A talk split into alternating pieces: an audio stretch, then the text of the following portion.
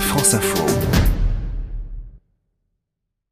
Bonjour Émilie Gautreau. Bonjour Ercine, bonjour à tous. Explication des mots de l'info avec vous. Expliquez-nous l'impact d'un report du Brexit sur ces élections européennes. Le report du Brexit jusqu'au 31 octobre est un report dit flexible. La presse britannique parle aujourd'hui de flex tension, c'est-à-dire que le Royaume-Uni a six mois de plus pour trouver la meilleure solution possible pour sortir de l'Union, selon les mots du président du Conseil européen, mais qu'un Brexit peut toujours avoir lieu avant cette date, tout comme il est juridiquement toujours possible aussi du point de vue européen dans les six mois qui viennent d'annuler la procédure de Brexit. Alors, la question, est-ce que le Royaume-Uni va finalement participer aux élections européennes? Élections organisées dans l'Union, on le rappelle, entre le 23 et le 26 mai prochain, dans un mois et demi. Là-dessus, l'accord trouvé la nuit dernière est clair. Si le Royaume-Uni est encore membre de l'Union fin mai et s'il n'a pas ratifié un accord de retrait d'ici le 22 mai, il doit organiser des élections. S'il n'a pas ratifié d'accord et s'il n'organise pas ces élections, il devra quitter l'Union le 1er juin.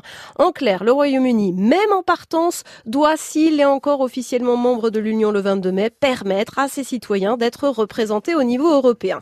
Et le gouvernement de Theresa May doit là-dessus faire part de ses intentions au Parlement européen et à la Commission électorale britannique, qui a des dates butoirs à faire respecter pour, par exemple, publier des notices des élections dans les temps. Et il y a aussi d'autres questions qui concernent là tous les États membres. Combien chaque État va-t-il finalement désigner de députés? Ce qui avait été acté par les États membres et le Parlement européen l'an dernier, c'est une recomposition du Parlement européen tenant compte du départ du Royaume-Uni. Ce départ libérait 73 sièges d'eurodéputés. Il était convenu d'en garder 46 en réserve en prévision de futurs élargissements de l'Union et de redistribuer 27 sièges. La France était censée en gagner 5, passer de 74 à 79 députés européens.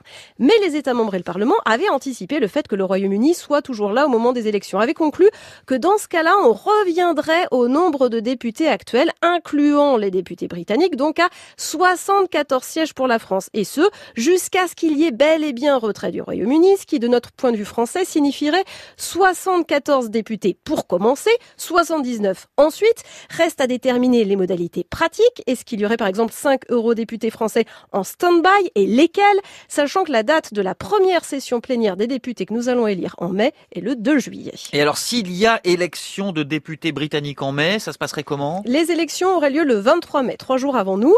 Mais s'il y a élection, comment se comporteraient ces élus britanniques au sein du Parlement européen?